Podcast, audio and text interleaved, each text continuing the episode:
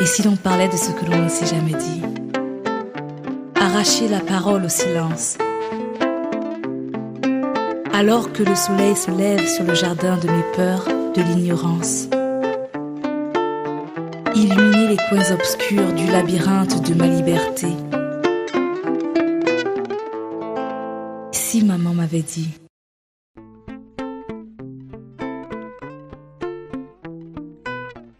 Bonjour amis du jour, bonsoir amis du soir, c'est Diane Audrey, bienvenue sur mon podcast Si Maman m'avait dit, un podcast qui nous invite à nous découvrir et à nous connecter à l'essentiel. Je crois que nous avons tous eu ce moment où on aurait aimé que maman nous dise ce petit quelque chose. Comme vous le savez, cette saison numéro 2 du podcast est accompagnée et sponsorisée par l'ONG Free Press Unlimited, qui nous accompagne depuis quelques épisodes maintenant et, on, et je tiens naturellement à les remercier. Cette ONG souhaite à sa manière participer à la réponse de l'Afrique face à la Covid-19. De ce fait, nous vous raconterons toujours les mêmes histoires, c'est ce que je fais depuis le début, avec en bonus à la fin de chaque épisode un échange entre le docteur Steve Moukam sur le Covid-19, ou la Covid-19 finalement, on ne sait pas toujours, et euh, Herman Com. Pour rappel, vous pouvez soutenir le podcast sur la plateforme Tipeee en tapant dans la barre de recherche si maman m'avait dit mais pas de panique, comme d'habitude, je partagerai le lien dans la présentation. Alors, je profite aussi pour vous rappeler que le podcast est disponible sur toutes les plateformes, Google, Spotify, Apple et la plateforme euh, Aujourd'hui, mon invité est Cynthia. C'est mon amie, c'est ma sœur. Et, et, je suis très contente de la voir. C'est pas tous les jours que j'ai mes amis dans le podcast. Et chaque fois que je les ai, ben, je suis un peu, toujours un peu émue, un peu sous pression. Bonjour Cynthia. Hello Diane. Comment ça va? Ça va très bien. Je suis hyper contente d'être là. Et c'est à la fois, euh, comme tu dis, très bizarre.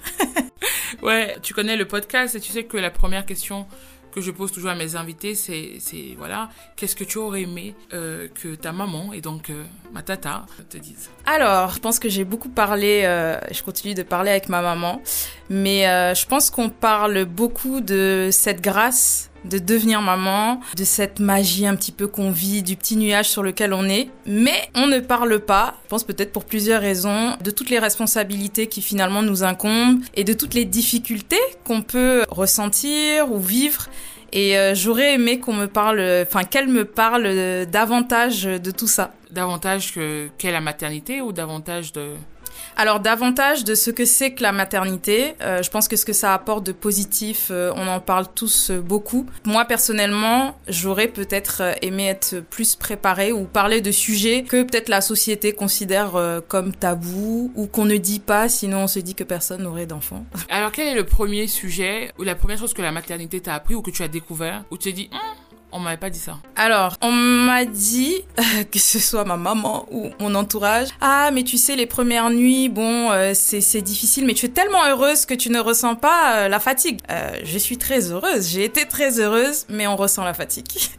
Et je pense que cette fatigue, elle est, elle est surmontable, bien entendu, mais on en parle, on en parle très peu. On est sur notre nuage, mais quand on accouche par césarienne, par exemple, ben forcément, on est un petit peu handicapé pendant les premiers jours. A mal, on souffre, il y a déjà cette douleur et c'est vrai que tout n'est pas rose en fait. Donc on est très content, hein, donc forcément on est sur un petit nuage, mais parlons-en. Alors j'ai plein de questions, parce que déjà je suis pas maman, donc euh, ce sujet va ne peut que m'intéresser, mais je sais que beaucoup de personnes qui nous écoutent, et tu as parlé de ça, la césarienne, à quel moment tu, tu découvres dans le processus de grossesse que tu vas avoir une césarienne par exemple? À aucun moment. C'est-à-dire que moi, je lisais beaucoup, j'avais acheté des livres pour me renseigner, me cultiver autour de tout ça. Et tous les chapitres, je pense qu'il y avait, j'ai un livre où j'avais deux chapitres sur la césarienne et j'ai dit non, non, ça, je proclame que je n'aurai pas ça. Donc du coup, volontairement, je ne me suis pas renseignée dessus. Sur euh, comment ça se passait, le après, euh, je me suis pas du tout renseignée. Comment ça s'est passé pour toi? Césarienne C'était dur, c'était compliqué parce que j'étais dans une situation d'urgence. Ah, parce que tu as eu deux grossesses. Exactement. Et quand tu as une césarienne, une fois, tu peux que accoucher par césarienne après? Euh, Honnêtement, pour moi, il n'y a rien d'impossible. C'est ce qu'on dit, c'est ce que généralement les médecins disent. Euh, mais il n'y a rien d'impossible et je connais euh, plusieurs cas différents. D'accord. Bon, alors on va parler donc de cette première grossesse qui est d'ailleurs ta première rencontre avec la maternité. Est-ce que tu peux nous raconter ce qu'a été justement cette première grossesse donc euh, avec, ton, avec ton mari euh. Ok, donc cette première grossesse, honnêtement, euh, tout au long de la grossesse, ça s'est plutôt bien passé. Moi, je suis une personne très dynamique, donc il était hors de question de toute façon que je je sois plus au ralenti que d'habitude, en tout cas si je trouve que j'ai la capacité d'eux. Et honnêtement, je n'ai pas rencontré de difficultés, honnêtement, durant cette période. Je venais de lancer justement euh, le bar à jus avec, euh, enfin la franchise d'un bar à jus avec mon, mari. Et euh, du coup, j'ai multitask, mais j'adorais, c'était, c'était génial. Et vers le sixième mois, là, je commence à me rendre compte que... Hmm, je commence à avoir euh, plein de petits symptômes euh, qui montrent que là, il va falloir ralentir euh, ma cocotte parce que tu vas pas pouvoir continuer comme ça. La petite histoire, c'est que moi, j'ai eu dans le passé des problèmes d'hypertension qui se sont réglés parce que voilà, j'ai pris conscience au niveau de ma santé, j'ai fait enfin au niveau de mon alimentation pardon, et euh, au niveau du sport également, qui m'ont vraiment facilité à améliorer tout ça, mon hygiène de vie globalement. Et donc euh, là, je me retrouve confrontée encore à euh, cette maladie, donc l'hypertension, qui bien entendu, quand on est, on est enceinte, en état de grossesse, c'est compliqué et ça peut être très dangereux. Et donc je reçois, je commence à recevoir quand même des alertes de mon corps. je vais consulter, on me dit là, à un moment donné, s'il faut qu'on t'alite, on va t'aliter parce qu'il faut arrêter, il faut te calmer, il faut te calmer, il faut, on sait que t'es speed, que tu peux pas ne rien faire mais il faut que tu te calmes. Et euh, le jour où j'ai compris qu'il fallait que je me calme, euh, c'est que en fait j'ai eu les pieds qui ont tellement enflé que en fait je ne pouvais pas en fait marcher. Et là on m'a hospitalisée. Et j'étais à, d'ailleurs j'étais en train de faire une interview. Et là, on m'a dit, bon, tu vas arrêter.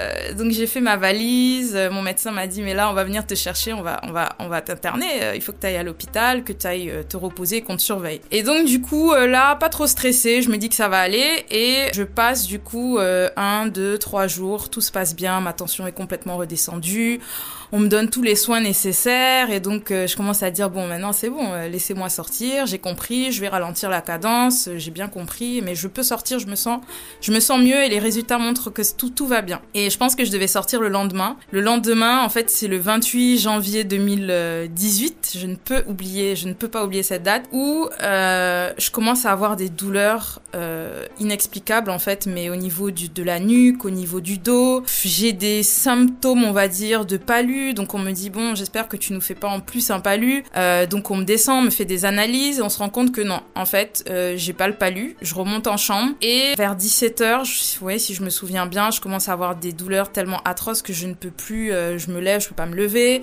des douleurs atroces. Et donc, on est à l'hôpital un dimanche. 28 janvier à Abidjan. Mon médecin n'est pas là. Là, on est obligé de me descendre en urgence pour que je puisse faire une échographie. Et je tombe, je dis toujours sur, je ne donnerai pas de nom, Dr House, donc un médecin hyper cru qui fait l'échographie et qui dit à mon mari euh, honnêtement euh, ça va pas. Euh, elle fait un HRP. On était là, bon d'accord, c'est quoi ça? Et il dit elle fait un hémato-rétro-placentaire et en fait son placenta s'est décollé, elle est en train de faire une hémorragie interne. Si on l'opère pas dans 20 minutes, elle y passe, l'enfant et elle, elle y passe, ils y passent. Donc alerte horrible, horrible. Euh, donc forcément, euh, tu peux rien faire d'autre que de, de pleurer parce que tu te dis, ok, mais qu'est-ce qui m'arrive? J'allais bien jusqu'à hier ou jusqu'à ce matin. Qu'est-ce qui se passe? Et donc, comme euh, ma belle-mère, du coup, enfin la maman de mon de mon de mon mari est dans le corps médical, donc il alerte aussitôt. Donc elle arrive, mon médecin arrive. Donc je me rappelle juste d'infirmières qui arrivent et qui demandent à ce docteur House hyper efficace, enfin cru, mais du coup voilà hyper réactif. Qui voilà, les infirmières lui demandent signer des décharges, signer, signer, signer, et il leur renvoie à la figure, mais aller au bloc, quoi. Là, on n'a pas le temps, en fait. Et euh, du coup, je me rappelle juste euh, d'être au bloc et de pleurer, de prier, de me dire, mais qu'est-ce qui arrive? Et que je veux voir euh, ma belle-mère, je veux voir ma belle-maman, parce que c'est elle qui est à ma maman n'est pas là. Elle est à Dakar et donc je sens juste une main me prendre et me dire tout va très bien se passer et là on m'endort donc je ne me souviens plus de rien. Je me réveille, on m'a fait une anesthésie générale, on m'a fait une césarienne, forcément pour sortir euh, ma fille qui était en souffrance. Et euh, la première des choses, c'est je demande mais qu'est-ce qui s'est passé? Elle est où? Elle est en vie? Euh, On me dit oui, oui, mais elle est sous couveuse, tu pourras pas la voir tout de suite, mais ça, ça va. Vous allez bien, on vous a sauvé, c'est bon. Et je me rappelle que je demande mais en fait, je veux faire pipi. Et on me dit, tu as une sonde, Cynthia. Tu viens de faire pipi là en fait, regarde. Et donc là, je me dis, t'aurais mieux fait de te renseigner sur c'est quoi une césarienne. Et donc là, je suis toujours couchée. Et je sais plus pour quelle raison, je devais juste m'asseoir sur mon lit, mais j'ai hurlé. Et euh, j'étais là, mais qu'est-ce qui se passe? On me dit non, mais tu as eu une césarienne, on t'a ouvert le ventre. Donc voilà, voilà, voilà, voilà les différentes conséquences. Et euh, je commence à dire j'ai trop faim, j'ai trop faim, j'ai trop faim. Et euh, on me dit voilà du thé, voilà de l'eau. J'ai dit non, je veux manger en fait. On me dit ben tant que t'as pas fait les gaz, tu ne peux pas manger. Et je ne savais pas c'était quoi. c'est quoi Bah, c'est de soit d'aller aux toilettes, euh, soit euh, de lâcher, de d'avoir de, faire un P. Et donc là, ça veut dire euh, plus ou moins que tous tes, organes finalement et surtout tes intestins se remettent en place. Et donc là maintenant, une fois que c'est fait, en fonction de, de la femme, parce qu'il y a des femmes ça peut prendre 24 heures, d'autres où ça prend juste quelques heures, ou enfin. Et donc du coup, euh, j'apprends ça comme ça sur le tas. Et je m'en veux, je me dis mais j'aurais dû lire en fait, j'aurais dû me renseigner, j'aurais dû me cultiver parce que je pense pas que ça allait transformer complètement mon expérience, mais là vraiment c'est comme si euh, j'ai plongé dans le vide et puis euh, tous les jours on t'annonce un truc. tous les jours voilà, ou toutes les 30 minutes ou les, toutes les heures on vient t'annoncer quelque chose. Donc c'est c'est mentalement c'est c'est pas évident. Et en plus vu la situation d'urgence dans laquelle euh, j'ai été, c'était c'était compliqué. Donc quand tu te lèves, le premier réflexe c'est où est mon bébé? Oui. Est-ce que toi, tu as toujours eu l'instinct maternel ou l'instinct maternel est venu avec cette grossesse? Pour moi, j'ai jamais répondu à cette question parce que euh, je me dis que tant qu'on n'a pas, tant qu'on le vit pas, on peut pas se dire ah non mais j'ai pas l'instinct maternel. C'est pas pareil.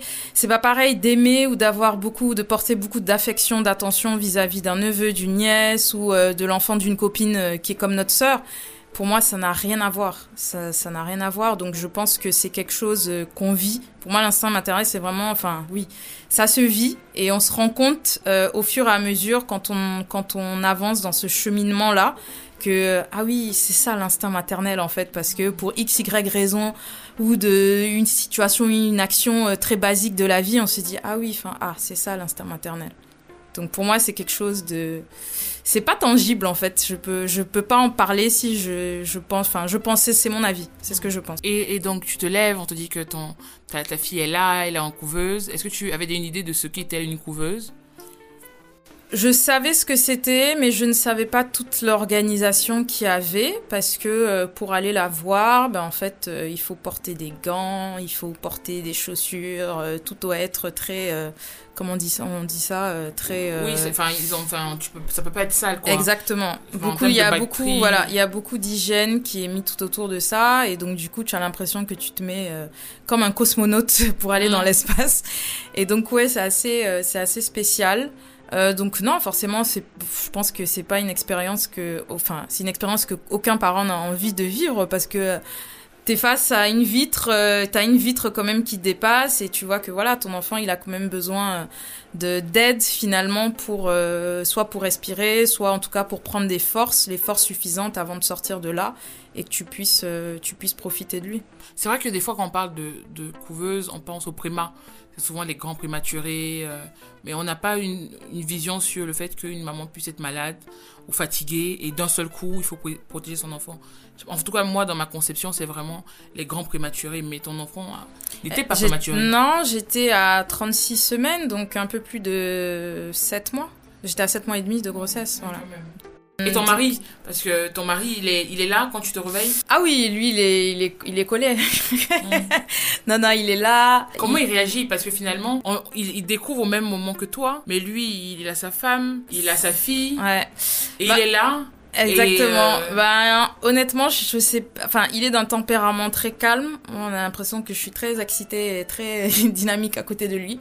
Et je pense que cette, ce côté euh, très calme, ben, finalement, apaise et euh, ça l'a aussi aidé, selon moi, à pouvoir gérer la situation telle qu'il a géré, à pouvoir appeler la famille proche pour expliquer voilà ce qui se passe. il raconte toujours que je lui ai bassiné les oreilles pendant des mois en lui disant il faut que tu lises ce livre, il faut que tu lises ce livre où il y avait justement toutes les fiches concernant comment la grossesse, le postpartum, etc., comment s'occuper d'un nouveau-né. Et il me dit, je t'assure, quand tu étais au bloc là, il a culpabilisé, il a dit voilà, depuis elle me dit de faire ça. Donc du coup, il a lu ça super rapidement. Et euh, non, je pense qu'il est d'un tempérament toujours positif. Je pense que même quand il est dans la situation la plus, qui pourrait paraître la plus désastreuse, il essaye toujours de tirer, c'est pas évident, mais il essaye de tirer le positif. Donc euh, c'était euh, une bonne épaule et je pense qu'il a pas paniqué. Il a géré la situation comme il le fallait. Donc quand tu t'es levé, en fait, son regard, il n'était pas en mode. euh, Ah pas du tout. Il était pas du tout. euh, il était pas du tout paniqué. Il était super content. C'est comme si euh, une heure avant on lui avait pas dit bon si on n'opère pas ta femme et ta fille, bah elles sont parties. Il était juste là. Je pense qu'il rendait grâce du fait que les choses se soient bien déroulées comme il le pensait. Alors c'est assez incroyable parce que c'est la première fois qu'on en parle. Ouais. Et en fait, je me rends compte que tu nous envoies un message pour me- nous nous dire que ta princesse était née. Mhm. Mais on n'a même pas imaginé Tout ce qui s'est passer derrière. euh, Mm. tout ce qui s'est euh, tout ce qui s'est passé derrière. C'est euh, c'est euh, c'est inc- c'est incroyable pour moi là d'écouter ça, ça me fait ça me fait quelque chose. Donc tu vas voir ta princesse, vous allez voir votre princesse, vous êtes optimiste. Ouais. Euh, tu as quand même des douleurs, mais ton focus est sur. Ah oui, c'est sûr. euh, quand est-ce que mes questions, euh, tout- toutes les toutes les trois heures, c'était euh, ça va mieux. Vous pensez qu'elle sortira quand? Et c'était toujours, ben écoutez, elle est en observation. On pourrait pas vous dire. Ça, chaque enfant, chaque nouveau-né réagit à sa façon. Il y en a qui restent trois jours, il y en a qui restent trois semaines, il y en a qui restent des mois. Euh, donc euh, là, il n'y a pas, euh, y a pas, il y a pas de quoi s'inquiéter, mais on peut pas venir vous donner un délai. Et donc, euh, du coup, moi, je sors au bout de trois, du troisième jour. Euh, donc on rentre à la maison et en fait le système c'est que on allait ben, forcément tous les jours la voir. Et le sixième jour, donc on est le 3 février, euh, mon mari justement ben, va à l'hôpital et euh, on apprend en fait euh, qu'ils sont en train de la réanimer. Et donc situation mais je sais pas, je pense pas que bouleversant puisse être un adjectif suffisamment fort pour expliquer euh, ce qui se passe, parce qu'en fait, euh, du coup, il est obligé euh, de me raconter je ne sais plus trop quoi pour me faire venir à l'hôpital. Et du coup, moi, je lui en veux en lui disant mais je t'avais dit de m'attendre et tout. Moi, je suis trop pressée de la voir. pourquoi tu m'as pas, pourquoi tu m'as pas attendu Et je sais plus, je sais plus comment il arrive à faire ça. Il vient avec sa sœur, donc on est en chemin. Et il commence en fait à m'apprêter sans que je le sache. Et il me dit en fait, euh, donc ma fille elle s'appelle Kimia, je parle pas au passé parce que voilà, c'est un être humain qui est né, qui a vécu. Et elle me dit, il me dit, bah en fait, euh, il y a eu quelques soucis et donc euh, voilà, euh, moi j'y étais. euh. donc il me prépare et moi je commence à m'énerver en me disant, mais t'aurais dû me le dire depuis euh, qu'on était au téléphone, que je comprenne et que je fasse davantage plus vite quoi. Et en fait, quand j'arrive, je me rappelle qu'on croise un de nos amis qui a son enfant euh, qui, est aussi hospitalisé et il a une tête, quand on dit une tête d'enterrement, mais une tête d'enterrement. Et euh, du coup, euh, moi je sors de l'ascenseur et je dis à mon mari, mais il va bien? Son fils va bien Et j'étais hyper inquiète pour lui parce que je me disais, oh là là, enfin, il y a, y a un problème. Je l'ai jamais vu comme ça, c'est quelqu'un qui sourit. je savais pas que c'était mon enfant. Et donc du coup je m'assois et en fait euh, là on m'annonce, je me dis mais je vais aller la voir, on me dit non non vous pouvez pas, je dis mais comment ça et tout? Ils me disent non non asseyez-vous. Et euh, du coup là euh, j'ai ma belle-mère, je commence à voir ma famille arriver et je fais mais attends c'est quoi ce délire? Et ils me disent on a tout essayé, c'est fini. Et en fait là j'ai ressenti sur ce moment-là ce qu'on appelle, je sais plus comment, je sais plus exactement c'est quoi le terme, mais c'est descente, ils appellent ça un terme technique descente des organes. Et en fait, euh, je, fais, euh, je, fais une sorte d'hémorragie externe parce que je suis en état de choc. Et euh, la pire chose, c'est je me dis, ben, je l'ai jamais tenue, véritable. Enfin, je l'ai jamais tenue vu que je la voyais au travers d'une vitre. Et là, ils me disent, bon, venez. Et donc, la seule fois où je l'ai tenue, ben, en fait, elle était euh, décédée. Donc, bouleversement total. Parce que le plus dur, c'est que je me suis pas encore remise de la situation catastrophique dans laquelle j'ai accouché. J'ai euh, toutes les euh, comment dire euh, toutes les conséquences finalement de cet accouchement là par césarienne. Et là, on me dit bah en plus de tout ça, ben ton bébé il n'existe plus. Donc sur le moment, on s'est dit mais on va mourir en fait. Genre qu'est-ce qu'on va faire? Qu'est-ce qu'on va faire Et donc j'ai été forcément ben, extrêmement entourée. Extrêmement entourée. Je pense qu'au départ, on n'a pas envie forcément de voir du monde et on le dit, mais c'est pas vrai. Je pense que c'est très important qu'on soit entouré, qu'on se retrouve pas seul. Donc voilà. Euh, est-ce que tu as eu euh, envie, est-ce que tu as eu envie de d'en finir avec ta vie ou pas du tout? Je pense pas que j'ai j'ai eu cette pensée. Je me suis posé la question de à quoi ma vie rime en fait. À quoi ma vie rime? Euh, pourquoi Pourquoi Pourquoi? Euh, Forcément, on essaye toujours en tant qu'être humain de trouver un, un accusateur, euh, un, ac- ouais, un accusateur, et donc euh, 10 milliards de questions qui traversent l'esprit en fait, en se disant, en essayant de comprendre le pourquoi qu'on ne peut pas forcément comprendre. Et c'est ça, cette période-là, elle est pas, elle est pas évidente à vivre. Et donc, si on oublie les personnes qui t'entourent, il y a ton mari et toi et le, le retour à la maison. Ouais. Enfin, est-ce que tu te souviens de, de la première, fin, de ce chemin où tu pars de l'hôpital avec ton mari pour arriver chez vous? Parce que comme tu dis, au-delà de ton corps, tu avais certainement des montées de lait Exactement. parce que ton bébé était là, la décoration Ouais. de, de, de Bah, je chambre. venais de tout boucler euh, le jour justement où je suis allée à l'hôpital et qu'on m'a annoncé son décès. Donc c'est vrai que le retour, il est, il est, il est très difficile, très très difficile. Et je sais que par exemple, quand je partais, ben j'avais encore plein, de... enfin j'avais des petites affaires à plier, à ranger, etc. Et en fait, euh, je vais pas dire, j'ai pas fait de déni. Moi, je pense pas que j'ai fait de déni. Mais euh, je me suis mis dans ma tête que j'ai besoin de temps, en fait, avant même d'entrer dans la chambre, avant d'aller euh, ranger les affaires, avant de penser à qu'est-ce que je fais de tout ça, en fait. donc, euh, donc non, pendant plusieurs jours, pendant plusieurs semaines, c'est c'est très difficile. Mais je ne me braque pas, je ne me ferme pas et je ne me force pas à faire les choses. Parce que ben, je me dis que le temps est maître de tout.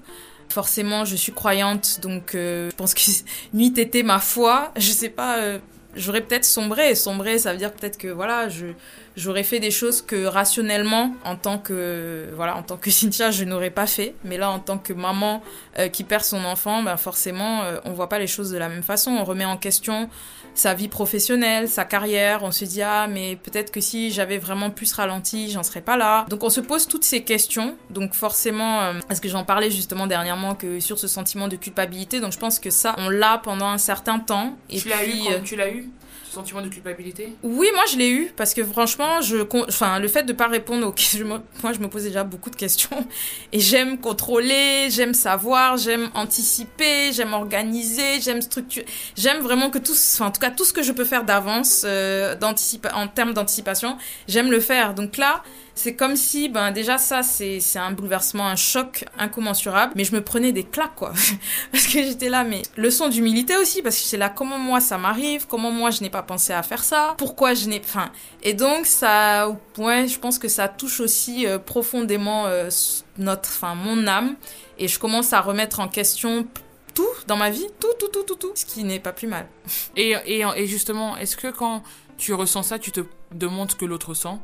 Le couple, parce qu'on dit souvent que la, la perte d'un enfant a différents âges d'ailleurs? Mhm. peut soit rapprocher le couple, soit euh, le séparer, soit l'éloigner. Est-ce que, on- est-ce que toi, tu, de temps en temps, tu regardes ton mari, donc Marcel, je vais l'appeler Marcel parce que Mhm. je l'appelle Marcel, et tu te dis, euh, et, et tu te dis qu'est-ce qu'il ressent, ou chacun est tellement dans son coin que Ah non, par contre, euh, alors moi je suis beaucoup plus dans la communication que lui, mais bon, avec le temps, non, non, on a réussi en tout cas à bien équilibrer ça, même en dehors de ce, de ce drame qu'on a vécu.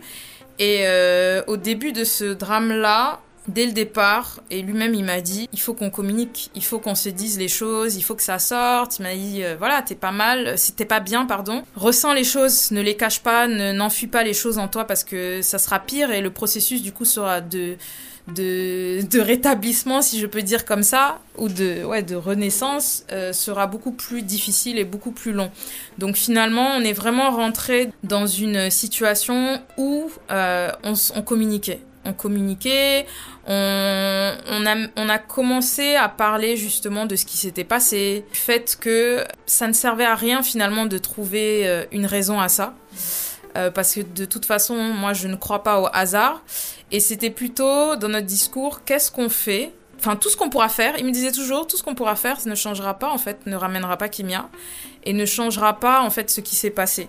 Donc, euh, concrètement, qu'est-ce qu'on peut faire pour aller de l'avant? C'était vraiment ça. Et toutes nos discussions, notre discours, c'était comment on fait pour aller de l'avant? Comment on fait pour aller de l'avant? Comment on fait pour aller de l'avant? Et des fois, on n'a pas envie d'aller de l'avant, donc on parle pas. pendant des jours et puis après on se motive, on se dit bon, au final euh, on est en vie. Et je pense que le fait, euh, c'est pas que mon bébé qui a été à risque, euh, c'est pas que ma fille, c'est moi également. donc on aurait pu ne pas survivre toutes les deux. Et rien que ça, pour moi, c'est une grâce immense. Et je sais que par exemple, Marcel me le disait souvent, il me disait, tu as envie, tu as envie. N'oublie pas cette grâce, c'est vrai qu'on vit ça, c'est pas évident, c'est difficile, mais tu aurais pu aussi partir. Hein. Donc, euh, donc je pense que ça, c'était, euh, c'est ce qui m'a aussi boosté d'aller de l'avant. Il t'a fallu, entre guillemets, combien de temps pour voir un peu de lumière? Tu vois, te dire que un pas après l'autre. Bah, je, pense que je peux dire, euh, enfin, je sais pas si je peux dire combien de temps ça m'a pris. Après, je pense que chaque femme, chacune des femmes qui vit ce genre de, de situation réagit tellement différemment et prend le temps nécessaire qu'il faut. Euh, je répondrais à ça en disant que euh, on a décidé de se relancer dans l'aventure quelques mois après. Et j'ai appris du coup euh, que j'étais enceinte 6 ou 7 mois après. Donc, 6 mois après.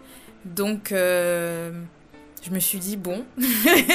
Voilà enfin si euh, si on a décidé c'est pas c'est pas arrivé par hasard si c'est si on a décidé euh, c'est que quelque part euh, je ne fais rien par hasard ou je ne je ne subis pas donc moi je pars du principe que dans ma vie et surtout dans ma vie professionnelle je dis toujours moi je ne suis pas là pour subir donc si je fais quelque chose c'est parce que si j'ai décidé de faire quelque chose c'est parce que j'ai suffisamment travaillé à l'intérieur de moi-même pour me dire que je veux arriver là ou que je veux ça. Et une fois que c'est vraiment imbriqué dans ma tête, dans mon cerveau, ben du coup, je dois tout faire en je dois faire en sorte que tout match pour que j'arrive à cette vers cette destination là. Donc je pense que, ben oui, avant, bien avant six mois, du coup, j'étais déjà, euh, j'étais déjà euh, plus positive et j'avais pris la décision malgré des nuits qui peuvent être euh, agitées dans le sens où ben t'as pas envie de dormir parce que tu ressasses, tu ressasses, tu ressasses. malgré des discussions qui te font pleurer. Au début, ben forcément les premières semaines, quand tu annonces qu'elle est née, tu as encore des messages de personnes qui viennent te féliciter, des personnes qui viennent chez toi avec des cadeaux. Et en fait, les pauvres, limite, les pauvres, il faut que je leur explique cet ascenseur émotionnel de merci beaucoup, mais voilà ce qui se passe. Donc, en fait, tu es continuellement en train de, de, de, parler de ça, et c'est pour ça que j'en ai pas, euh, j'en ai pas parlé. Je pense que c'est très rare. J'en ai parlé brièvement lors d'un autre podcast, et là, c'est la première fois en fait que je témoigne vraiment. Parce que pour moi, euh, si je le fais, c'est parce que j'ai envie de le faire. Euh, et parce que je suis suffisamment à l'aise avec pour pouvoir le faire. Donc non, je pense que ça m'a pris quelques mois. Et même après ces quelques mois, forcément, il y a des périodes douloureuses, il y a des périodes qui sont difficiles, mais en fait, on apprend à vivre avec. Comme euh, toute personne dit quand on perd un être cher. C'est vrai qu'on dit souvent oui, le temps aide, le temps aide. Euh, oui, oui, mais on apprend. En fait, c'est plus un travail de intérieurement qu'on fait soi-même et qui pour moi s'appelle de l'acceptation. Donc on peut accepter des choses avec quoi, euh, qui sont terribles, hein, qui sont horribles, mais quand on a décidé d'accepter, on arrive à, passer le cap en fait. Alors c'est ça, enfin c'est assez, euh, ça me replonge en fait à quelques années avant.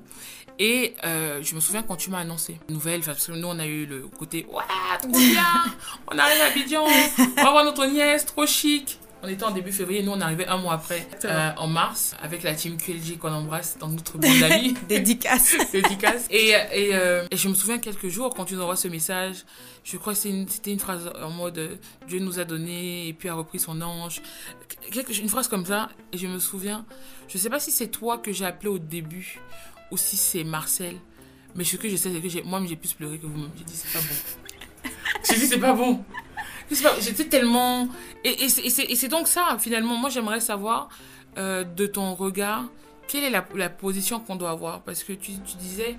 Euh, on n'a pas envie de voir les gens, mais les gens doivent être là. Mm-hmm. Tu vois, nous, euh, par exemple, des amis, on ne pouvait pas, enfin, spécialement t'envoyer des blagues parce qu'on savait pas si ça rentrait dans, dans le cadre. donc, tu vois, comment, on finalement, on sait, chaque personne est différente, mais comment toi, de par ton expérience, tu penses qu'on devrait être Parce qu'on va te dire, on est là, mais on ne sait pas si on doit toujours te faire rigoler, si on doit venir s'asseoir chez toi. Euh, comment, quel est le positionnement qu'on... Alors, euh, J'aime pas trop faire entrer euh, les choses dans des cases. En fait, on est un peu dans un dans une situation, je pense, de schizophrénie. C'est ça que je disais. On a besoin d'eux, mais en même temps, on dit que non, on veut pas. Je pense que c'est propre encore à chaque euh, personne, mais euh, je pense que personne, en tout cas, aucun être humain, ne va refuser d'avoir de l'amour, de ressentir de l'amour, de ressentir de la tendresse, de l'affection. Et après, euh, chaque individu est, euh, est comme il est. Euh, Il y a des personnes, par exemple, qui vont préférer ne pas parler au téléphone parce qu'elles se disent peut-être que voilà, elles vont pas tenir ou ça va être difficile et donc du coup euh, elles vont préférer avoir euh, par exemple des messages. euh. Il y a d'autres personnes qui vont préférer le contact humain, bon un peu difficile dans notre dans notre environnement Covid, mais je pense que le contact humain, le fait de savoir et de sentir que les gens sont là, c'est extrêmement important et même si les gens disent le contraire, il faut aller vers eux en fait. Il faut aller vers eux, il faut les aider de la meilleure, de la meilleure des, des, façons et les comprendre parce que euh, on peut avoir des moments. Moi, je sais que j'ai reçu un moment beaucoup, beaucoup, beaucoup, beaucoup de messages. Je les lisais, hein. franchement, sur le moment, ça me faisait beaucoup de bien. Mais des fois, je jetais mon téléphone en fait. J'avais pas envie de parler à quelqu'un. Mais ces messages-là, c'est pas pour autant que euh, j'y répondais pas, mais je prenais le temps. Donc pour moi, je pense que c'est une période qui est tellement délicate. Chacun est comme il est. Mais euh, comme je dis, l'amour est plus fort que tout et dans ces moments de, de douleur ou de difficulté, et l'amour peut se, enfin, on peut témoigner euh, de l'amour de différentes manières. Donc il faut le faire. C'est hyper important et ça aide. Ça aide mentalement en tout cas à aller mieux. Je sais qu'il y a beaucoup, en tout cas quand tu deviens adulte et que tu commences à penser maternité, tu te rends compte qu'il y a beaucoup de femmes qui ont des difficultés Oui. à avoir euh, euh, des enfants. Beaucoup. Il y, a des, il y a des femmes qui font, ce mot est un peu bizarre, des fausses couches, qui perdent un enfant finalement. Bien sûr. Euh, il y en a beaucoup. Enfin, moi, je suis vraiment étonnée d'avoir entendu Autant. de- autant Mm. de personnes parce que c'est. Enfin, moi, on ne m'avait jamais dit ça. Jusqu'à il y a deux ans, je crois que quand j'ai fait le podcast, Simon m'avait dit, ma première invitée, ne pouvant pas, ne pouvant plus avoir d'enfants, bah, elle a ouvert la porte à beaucoup de gens qui se sont confiés à moi. Mm. Et je me suis dit, oh waouh, il y a autant de gens et, et c'est juste courant. Mais j'ai l'impression que ce sont des femmes qui en parlent entre elles quand elles ont vécu ça. Et je, supp- je suppose que dans ton entourage, il y a des personnes qui se tournent vers toi pour avoir de ton expérience, mais qui ne le disent pas à ceux qui n'ont pas vécu ça. C'est exactement ça. Et euh, je me rappelle que peut-être même deux, trois semaines après, euh, je me suis rendu compte que, waouh, en fait, euh, j'avais beaucoup de personnes autour de moi qui sont proches ou pas très proches de moi qui sont venues me raconter ce genre de, de situation qu'elles avaient vécu, que ce soit une fausse couche ou que ce soit des difficultés à enfanter, que vraiment, mais j'aurais jamais pu imaginer. C'est pour ça que je dis tout le temps, arrêtez d'envier les gens parce que vous ne savez pas, euh, vous ne savez pas ce qu'ils vivent au quotidien et euh, chacun porte sa croix. Mm. Donc comme on assimile aujourd'hui la vie de quelqu'un par rapport à ses photos sur Instagram ou Mm. sur d'autres réseaux sociaux, euh, forcément on va pas venir euh, montrer euh, des photos morbides euh, ou voilà des situations. Donc mais je, en effet, euh, je pense que c'est c'est vr- c'est c'est important d'en parler en fait, qu'on arrête euh, qu'on arrête d'en faire un sujet tabou. Moi, à l'époque, quand j'ai dû reprendre du coup le boulot, ben j'ai raconté. On était une toute petite équipe euh, à l'époque, mais j'ai raconté ce qui s'est passé. Je leur ai dit ce qu'il en était. Donc forcément, tu, as les regards de peine, etc. Et je leur disais, mais vous inquiétez pas, ça, va aller. Hein, c'est une période qui est pas évidente. Mais tu dois euh, de toute façon reprendre goût à la vie parce que tu es en vie. Euh, donc voilà, mais arrêtons vraiment en effet de. Moi, je pense que ce qui m'a aidé, au départ, euh, franchement, c'était euh, c'était c'était pas évident, mais je me suis forcée en fait à, parler de ça en fait. Et euh, je sais que par exemple, il y avait beaucoup de gens qui m'avaient vue justement enceinte avec un gros ventre et qui des mois après me disent ah mais et, ton bébé t'as accouché? Je dis oui, mais elle est décédée. Et là, du coup, ils sont confus, ils veulent se cacher. Et je leur dis non, mais si vous me posez, enfin, vous pouvez pas savoir, c'est normal, vous m'avez vu dans cet état, donc ils savent plus trop où se mettre. Et en fait, euh, c'est normal. Après, je pense qu'ils soient comme ça, mais ça devrait plus, ça devrait plus être un tabou parce qu'en effet, comme tu dis, il y a trop, trop, trop, trop de femmes qui sont confrontées à ça. Et le fait d'en faire un tabou, c'est comme si justement nous, on nous enferme dans une case. En fait, on est la case des femmes qui ont, qui ont souffert euh, durant leur grossesse ou qui ont perdu un enfant. Et donc, du coup, bon, on peut pas trop en parler ou on sait pas trop quoi leur dire. Mais en fait, parlons-en en fait. Parlons-en, euh, soutenons de la meilleure des façons qu'on peut. Et comme je dis toujours, au sein d'une entreprise, il faut en parler en fait. Il faut que les gens ils le sachent. Euh, parce que forcément, ça joue sur le mental. Et euh, on va pas forcément être euh, à 300 ou à 3000% euh, proactive ou euh, efficace quand on vit ce genre de choses, en tout cas au départ, même sur le moyen terme, tant qu'on n'est pas guéri soi-même. Donc Mhm. c'est important de- d'en parler pour moi. Il faut en parler. Est-ce que tu as, entre guillemets, des, des conseils que tu donnerais aux personnes qui ont vécu l'expérience que tu as eue ou qui ont vécu la perte d'un enfant Est-ce que toi, tu as des conseils ou des tips ou des choses qui t'ont aidé Je sais que tu es quelqu'un de croyante et tu disais tout à l'heure que la foi t'a aidé, mais est-ce que tu as d'autres choses que tu as mis en place? Alors moi, je vais répéter. euh, je me rappelle à chaque fois, même au sein de, de nos familles respectives, on a toujours eu cette question répétitive. Comment vous faites pour être si fort? Si on était à votre place, mais on serait en train de pleurer, on pourrait pas en parler. Euh, comment vous faites pour être si fort? Comment vous faites pour être si fort? Et à chaque fois, je leur disais, ce n'est pas moi qui suis forte, c'est Dieu qui me donne la force. Et vraiment, euh, c'est quelque chose que je ne peux même pas exprimer tellement c'est puissant, honnêtement. Et euh, ça m'a vraiment aidé à me relever de cette situation.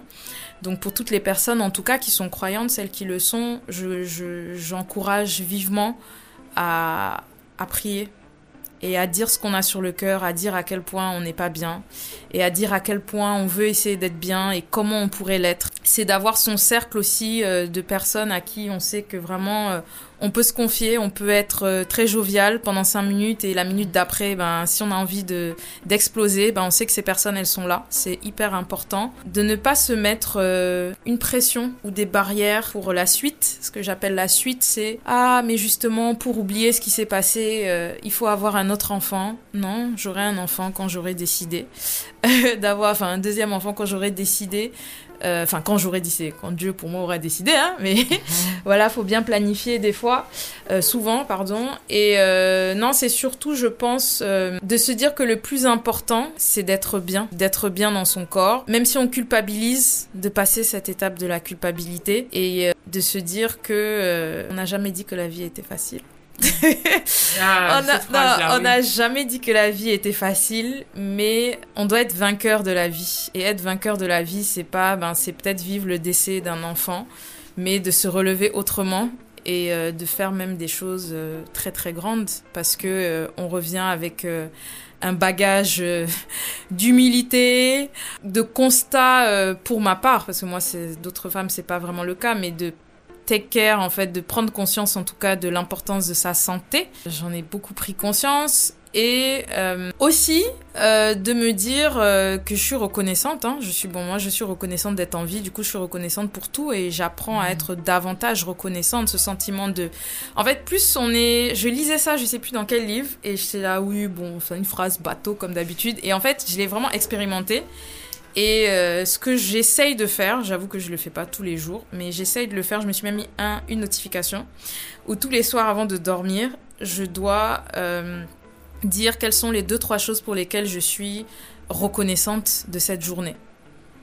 Et euh, ça peut aller du fait que je sois allée dîner au resto avec mes potes. Je suis heureuse d'avoir passé ce moment-là. Au fait d'avoir un enfant en bonne santé, ou d'avoir même gagné un marché qu'on pensait ne pas gagner euh, professionnellement parlant. Et donc du coup, voilà, de rester dans ce sentiment, je pense, de reconnaissance, euh, de gratitude. Et ce que ça m'a beaucoup appris et qu'on oublie, parce qu'on apprend beaucoup de que ce soit un décès d'un enfant ou, ou d'un être cher, c'est que on n'est pas immortel et qu'à un moment donné, notre heure va sonner. Mhm. et que nul ne sait, comme on aime si bien le dire, euh, ni la façon, ni l'heure. Et que quand on imbrique ça, ou je pense que quand on est passé au travers d'une situation délicate, où on a failli y passer, bah en fait, on, on reprogramme toute sa vie, en fait, et toutes même les priorités de sa vie, et on se dit, ok, bah en fait, euh, si je m'en vais demain, qu'est-ce que j'ai envie de faire, ou qu'est-ce que j'ai envie de laisser, euh, laisser derrière moi, et donc euh, ça remet en question tout. Alors, avant de, merci, avant de passer à la deuxième grossesse qui t'a certainement appris plein d'autres choses, j'aimerais savoir Kimia veut dire quoi? Alors, kimia signifie la paix. D'accord. Alors, tu disais tout à l'heure, au bout de six mois, enfin, six mois, tu découvres que tu es enceinte parce que tu as eu, entre guillemets, un, un retard ou c'est ton corps qui te l'a dit? Euh, Non, j'étais malade. oui, enfin, forcément, j'ai un retard, mais j'étais malade. Je pense que j'ai eu une gastro ou euh, je sais plus ce que j'ai eu. Et du coup, euh, j'étais à l'hôpital. Et je me rappelle que du coup, donc mon mari Marcel dit euh, vous allez lui faire toute une panoplie euh, d'examens, euh, faites-lui un test de grossesse. Je lui disais ben non, je pense pas et tout. et finalement, c'était ça. Comment il a su? Je sais pas, des fois il ressent les choses, ce monsieur. Il est incroyable, non Là, je pense qu'il le voulait tellement qu'il s'est dit bon attends, on va voir. Oh. Du oh. coup, euh, du coup, ouais, c'est comme ça. Je pensais, oui, j'étais à l'hôpital et du coup, j'ai appris ça, j'ai appris ça comme ça. Donc, et comment tu t'es sentie? Ah, super, euh, heureuse, heureuse, heureuse, heureuse, heureuse, heureuse, contente.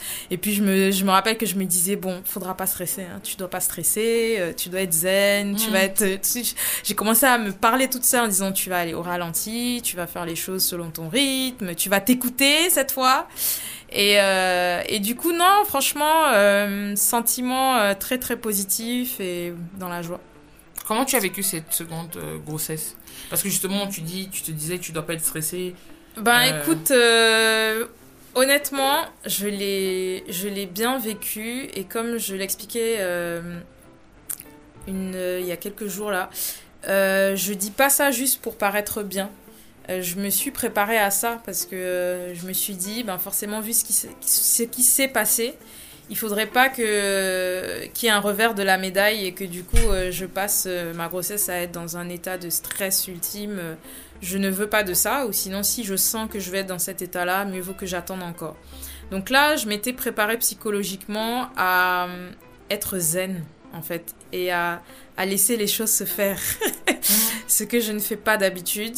Je me suis laissée porter, j'ai écouté mon corps, euh, j'ai eu un accompagnement euh, magnifique euh, de celui qui est mon associé aujourd'hui, qui m'a mis complètement à l'aise sur, sur ma façon de travailler. Donc moi, j'ai été en remote en remote, euh, en, télé, en télétravail, euh, voilà, deux ans avant le, avant le Covid, hein, je savais déjà bien ce que c'était. Et j'étais tout aussi efficace dans mon travail, j'étais pas stressée. Les seules fois où j'avais des pics, euh, je pense j'appelle ça des petites crises d'angoisse, j'allais directement faire une écho, j'allais faire des examens parce que je voulais aussi forcément m'assurer que voilà, tout est ok, j'ai pas envie d'avoir des, des, mauvaises surprises cette fois. donc je, je, faisais en sorte en tout cas d'être zen. Je pense que c'était mon mon moto, euh, mon, mon, mon mot-clé, en tout mhm. cas, pendant ces... Pour une Cynthia qui est ultra dynamique, c'est quoi les choses que tu as fait que, que tu n'aurais pas fait au début parce que tu étais une pile électrique? Parce que tu dis, je me suis laissé porter, je me suis coulé. Est-ce qu'il y avait des choses concrètes Genre, euh, à 20h, tu fermais ton ordinateur, tu prenais un jus euh, de fruitis, Qu'est-ce que tu faisais bah, euh, Il y a quand même une action pas négligeable que j'ai décidé de, de, mettre en place. C'est que j'ai attendu ouais, peut-être 3-4 mois où c'est mon mari en fait qui a géré complètement en fait le bar à jus qui a géré Fruities et lui-même il m'a dit c'est mieux ainsi parce que c'est pas toujours évident hein. et donc comme il avait pas envie que voilà j'ai des montées de tension ou des choses comme ça comme je suis très euh, je peux être aussi quand même émotionnelle sur ce plan-là. Du coup, il m'a dit, euh, ok, on procède comme ça. Et du coup, le pauvre, il a dû gérer beaucoup de choses en plus de sa boîte. Et donc, du coup, forcément, bah, au lieu de gérer deux boîtes, moi, j'en avais une à gérer. Euh, donc j'avais, je bossais, je venais de lancer, enfin j'étais j'avais lancé Kiopsec il y a moins d'un an, donc on était quand même en train de recruter, de mettre en place plein de trucs euh, hyper intéressants. Mais j'avais cette chance finalement euh, de travailler à domicile et quand euh, je sentais que ça n'allait pas trop, je forçais vraiment pas ce que je fais d'habitude. Et là, je prenais vraiment du temps pour moi. Et vraiment, je, prenais du temps pour moi. Je prenais du temps avec mes amis. Euh, je prenais, j'ai pris beaucoup de temps pour lire, pas que des choses de la grossesse, mais euh, pour améliorer justement cet équilibre-là. Et ça m'a fait beaucoup de bien. alors c'est intéressant parce que tu parles de, de mode de vie, d'équilibre. Est-ce qu'il y a des choses justement que cette grossesse t'a apporté dans ta vie? Dans ta vie actuelle? Est-ce que ce lâcher prise, est-ce que ce prendre soin de moi, bah, tu l'as toujours aujourd'hui? Clairement. Euh, je pense que depuis 2018, hein, depuis, depuis le, le, décès de Kimia, avant même du coup que je retombe enceinte euh, une deuxième fois, euh, c'était quelque chose pour moi qui était, qui était évident. Donc euh, je pense que quelle que soit la situation que je vis, j'ai décidé de, de se lâcher prise là en fait. Mhm. Et donc du coup j'essaye de l'appliquer au mieux. Je vais pas dire que je suis extrêmement zen euh, de 7h du matin jusqu'à minuit quand je me couche, hein, tous les Mhm. jours, c'est pas vrai. Mais à chaque fois que je vois que je déborde, j'ai comme une petite voix qui me dit calme-toi. Re- Recadre-toi là, parce que là, euh, tu es en train de- de- de- d'aller complètement à l'ouest. Et en fait, euh, du coup, c'est hyper intéressant parce que c'est comme si je, je lutte, je lutte euh, contre moi-même, mais j'arrive finalement à me canaliser en fait. Et donc, du coup, je pense que c'est, ça m'a apporté beaucoup de positif, euh, forcément dans ma vie professionnelle, beaucoup, dans ma relation avec mes équipes aussi. Euh, je pense que je dis pas que j'étais pas humaine, mais j'apprends à l'être beaucoup plus.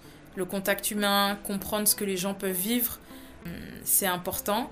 Euh, Soutenir, apporter justement beaucoup plus de soutien. Du coup, forcément, je vais être beaucoup plus sensible à pas mal de situations, celles qui vont se rapprocher de ce que moi j'ai vécu et bien d'autres, euh, parce que je sais ce que ça fait et je sais, euh, je sais ce qu'on peut ressentir. Donc, du coup, beaucoup de, beaucoup de positifs. Beaucoup de positifs. Qu'est-ce que, au vu de, de ce que tu as vécu, tout à l'heure tu disais j'aurais aimé que maman me, me parle notamment de, de ce qu'est la maternité. C'est quoi la maternité? Parce qu'aujourd'hui ton, ton fils a deux ans. Ouais, exactement. Deux ans, euh, ouais, un peu plus de deux ans là. C'est quoi la maternité euh, Kimia, là où elle est, elle a quoi Trois ans? Trois ans, euh, trois ans et demi. Ouais. Trois ans et demi. C'est quelque chose qui chamboule complètement la vie. On pense être euh, responsable, mais le fait d'avoir un petit bout d'homme, comme je dis, euh, qui compte sur soi, qui compte sur soi euh, pour tout, hein, pour manger, pour s'habiller, pour demain aller à l'école. Je pense que on dit, on demande pardon à nos parents pour toutes les fois où on a dit ah ils ont été pas bien, ils ont été méchants. On se rend compte de l'importance de l'éducation, l'importance de l'éducation. Moi je sais que du coup quand j'ai eu Ilan, franchement j'ai appelé mes parents, je sais plus si je les ai appelés, j'ai envoyé un message pour leur dire vraiment le plus beau cadeau que vous m'avez fait, c'est l'éducation. Sans prétention aucune, mais c'est important. je les remercie parce qu'ils m'ont inculqué des valeurs euh, très très importantes dans une société euh, de plus en plus complexe. À chaque fois, je leur dis vraiment le monde dans lequel on vit, c'est pas votre monde, mais bon, on se bat. Euh, mais euh, non, ça m'apprend la maternité, c'est euh, qu'est-ce que je mets en place au quotidien? Et ça implique mon comportement, toutes mes actions, ma manière d'être dans le moindre détail, ma manière de m'exprimer. Euh, tout ça, en fait, euh, ça fait partie de l'éducation. Et donc, on, fondamentalement, même si on ne s'en rend pas compte, on véhicule des messages au travers de gestes, de, de, ben, de ce qu'on dit à nos enfants. Et euh, ça nous apprend également à prendre le temps.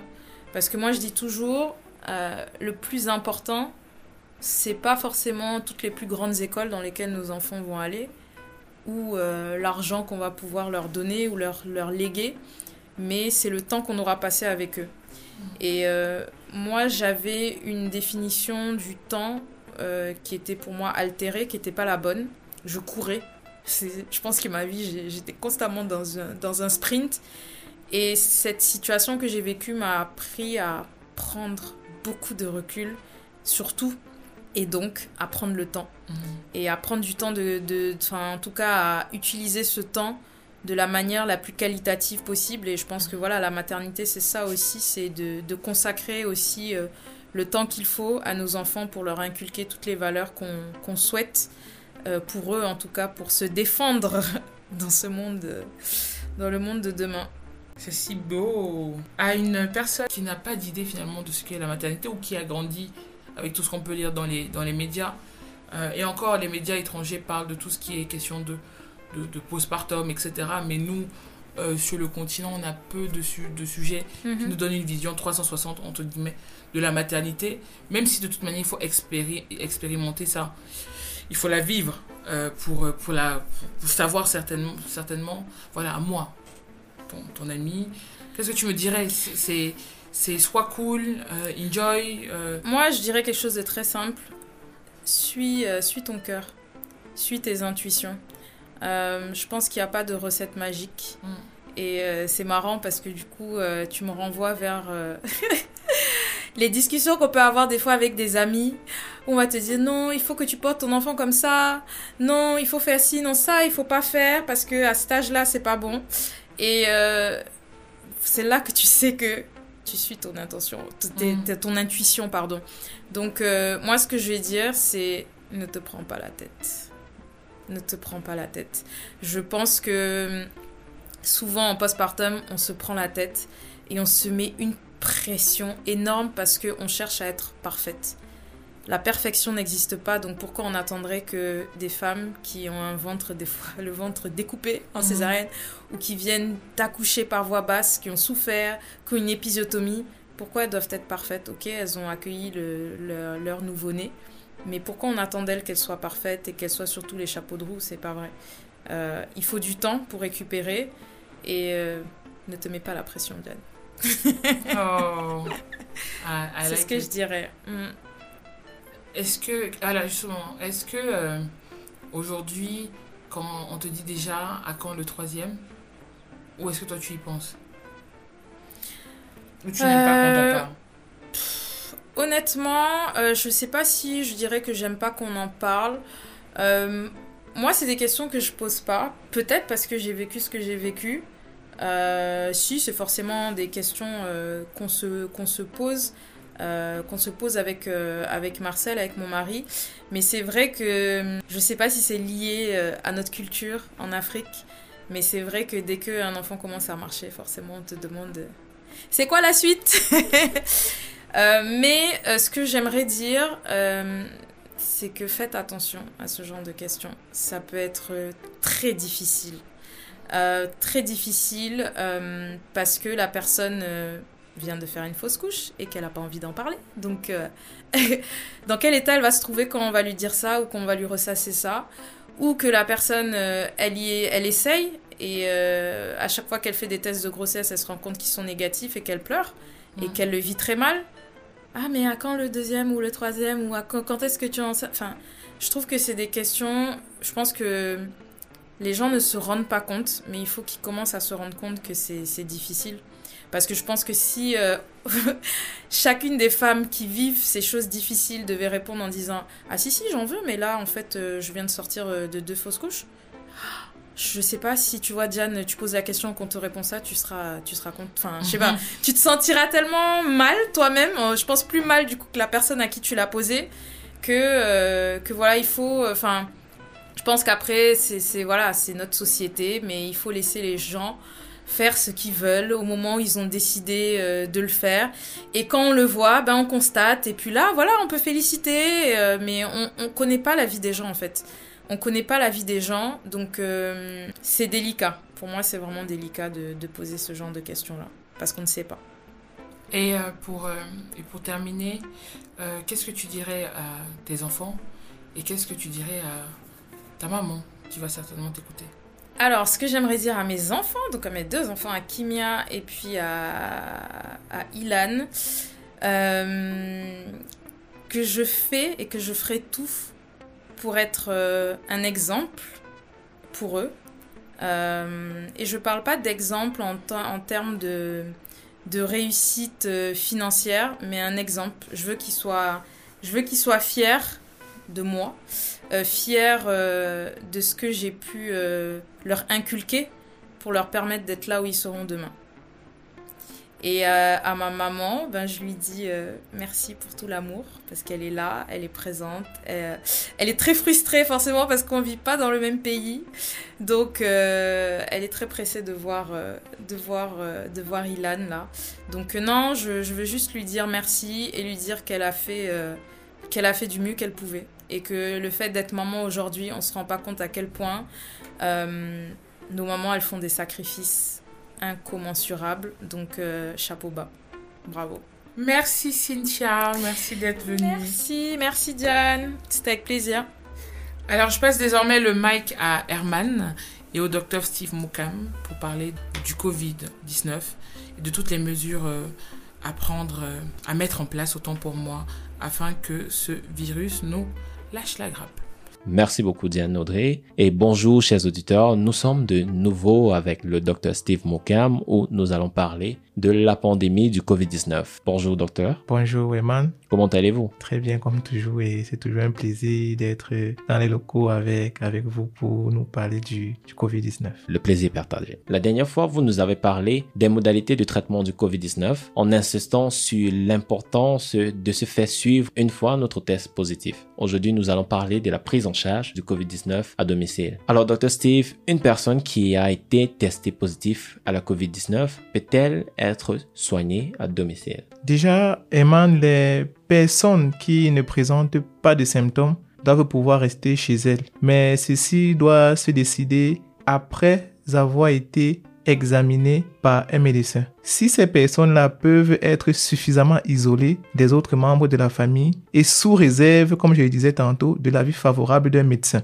là, un traitement à domicile peut être institué. Il peut être envisagé de se soigner à domicile seulement pour des personnes qui présentent des symptômes qui sont bénins ou modérés, c'est-à-dire des symptômes qui ne sont pas très sévères, si elles ont moins de 60 ans, si elles ne fument pas, si elles ne sont pas obèses et ne présentent pas de maladies que des cardiopathies, c'est-à-dire des atteintes du cœur, ne présentent pas de diabète, ne présentent pas de maladies respiratoires, ne présentent pas de cancer et ne présentent aucune insuffisance rénale ou toute maladie qui peut entraîner une baisse de notre immunité. Avant toute chose, ce qu'il faut comprendre, c'est que un agent de santé évaluera les facteurs de risque parallèlement aux symptômes qui sont présentés par le patient, ainsi que la capacité de la famille à prendre en charge les soins. C'est très important parce que la famille doit être un maillon très important de la prise en charge à domicile. Les membres du foyer doivent limiter les espaces communs. Ces membres-là doivent suivre les règles d'hygiène recommandées et savoir comment reconnaître des signes d'aggravation de l'état du malade, comme par exemple une fièvre qui persiste malgré un traitement qui est bien conduit et bien suivi, ainsi que l'installation d'une détresse respiratoire par exemple, sont des signes qui doivent